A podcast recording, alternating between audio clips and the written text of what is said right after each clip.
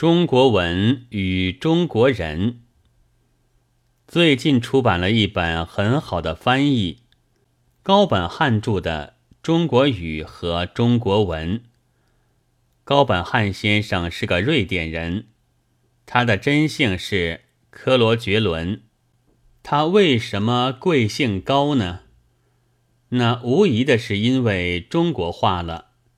他的确对于中国语文学有很大的贡献，但是他对于中国人似乎更有研究，因此他很崇拜文言，崇拜中国字，以为对中国人是不可少的。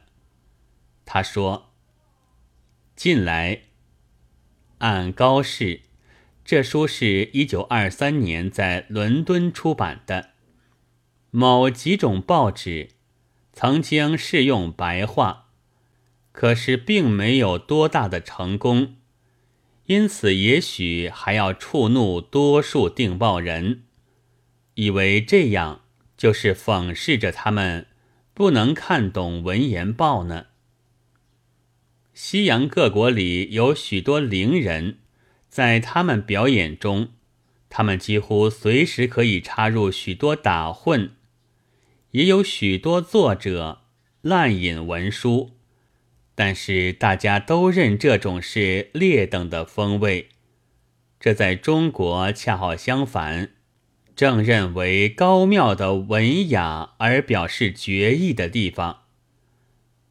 中国文的含混的地方。中国人不但不因之感受了困难，反而愿意养成它。但高先生自己却因此受够了侮辱。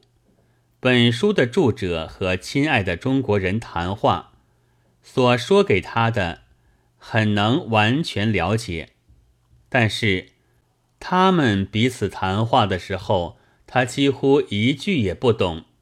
这自然是那些亲爱的中国人在讽刺他不懂上流社会的话，因为外国人到了中国来，只要注意一点，他就可以觉得，他自己虽然熟悉了普通人的语言，而对于上流社会的谈话还是莫名其妙的。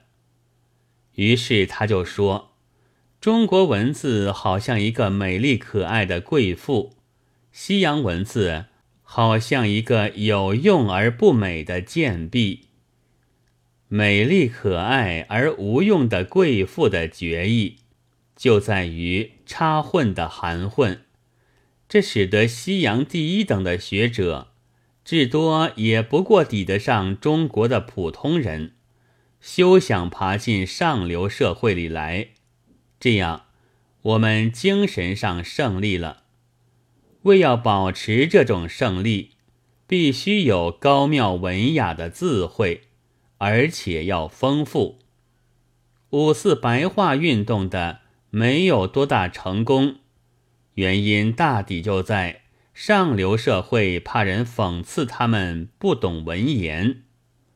虽然此亦一是非。彼意一是非，我们还是含混些好了，否则反而要感受困难的。十月二十五日。